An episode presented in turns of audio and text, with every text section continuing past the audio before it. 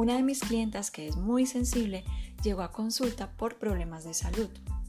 Una de sus quejas era que mantenía cansada y sentía emociones que a veces no entendía por qué las tenía. Por ejemplo, se sentía muy enojada sin tener motivos o muy triste sin saber por qué. Yo quería quitarle todo ese cansancio en poco tiempo y que no tuviera que sentirse de esa manera.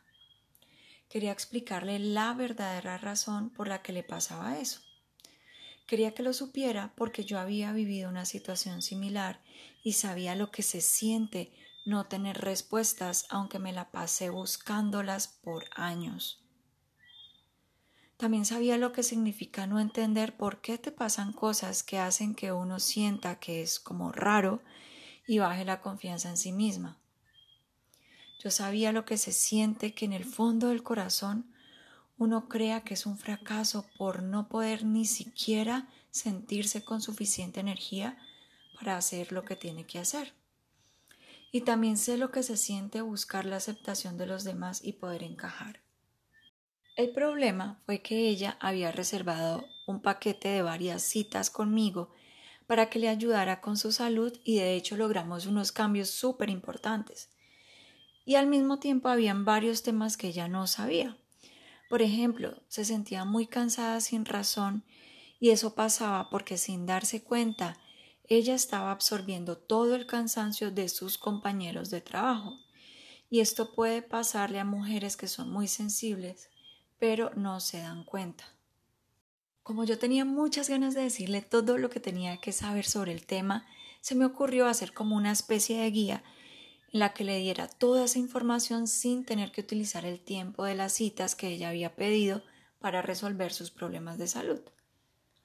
Sería una guía que ella podía leer en cualquier momento para entender por qué le pasaba lo que le pasaba y que además le diera tips para que no le pasara en el futuro. Entonces definí cuáles serían los temas para incluir. Yo quería que estuviera todo lo que sabía sobre el tema y también investigué qué había de nuevo para hacer que esa guía fuera lo más completa y actualizada posible. Yo quería que esa guía estuviera lista lo más pronto posible para poderla compartir con ella y con otras clientas a las que les pasaba algo parecido.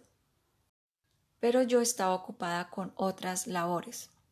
Realmente no tenía el tiempo para escribir todo lo que quería, pues ya la planeación de los temas y la correspondiente investigación adicional me había tomado mucho tiempo y no podía dedicarme tiempo completo a su escritura y corrección. Por fortuna, una amiga que tiene más experiencia para escribir me ayudó y pudimos terminar en tiempo récord. Finalmente, esa guía se convirtió en un ebook o libro digital decidí llamarle el radar de vampiros energéticos y relaciones tóxicas. Pensé que si pudiera crear algo que le explicara a las mujeres más sensibles por qué sentían algunas emociones sin razón aparente, les enseñara a poner límites, proteger su energía y dejar de absorber el estrés y el cansancio de la gente, yo estaría feliz. Después de 14 años de estudiar desarrollo personal y pasar varios meses organizando el ebook, finalmente las mujeres altamente sensibles tienen todo lo necesario para dejar relaciones dañinas, aprender a decir no, evitar ser manipuladas y aprender a tener en cuenta sus necesidades antes de ayudar a otros.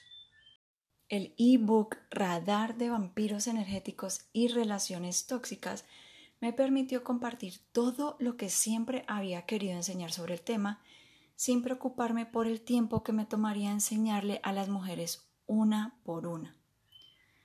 Puse mi granito de arena para facilitarles la vida. Ya sabía que tenían todo lo necesario para cambiar su realidad y que ya era su decisión hacerlo, estaba en sus manos. Me liberé del dolor que sentía por no poder darles algo más durante nuestras citas individuales. Sabía que las mujeres altamente sensibles estarían más fuertes y seguras de sí mismas aunque nunca hubieran venido a consulta conmigo.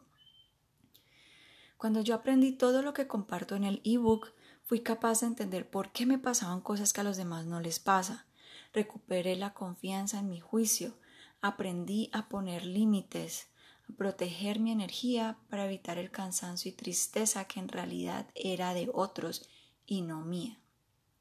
Recuperé mi energía para hacer las actividades favoritas y las del día a día. También descubrí qué relaciones tenía que sacar de mi vida para sentirme en paz conmigo misma. Aprendí a seleccionar las personas con las que sí podía compartir y sentirme aceptada. Dejé de absorber el estrés de la gente, dejé de aceptar situaciones que no quería y ya no permito que se aprovechen de mí. Pude hacerlo porque ahora protejo mi energía y sé decir no. Todo eso significa que ahora solo me relaciono con personas que me hacen sentir bien y con las que realmente quiero compartir.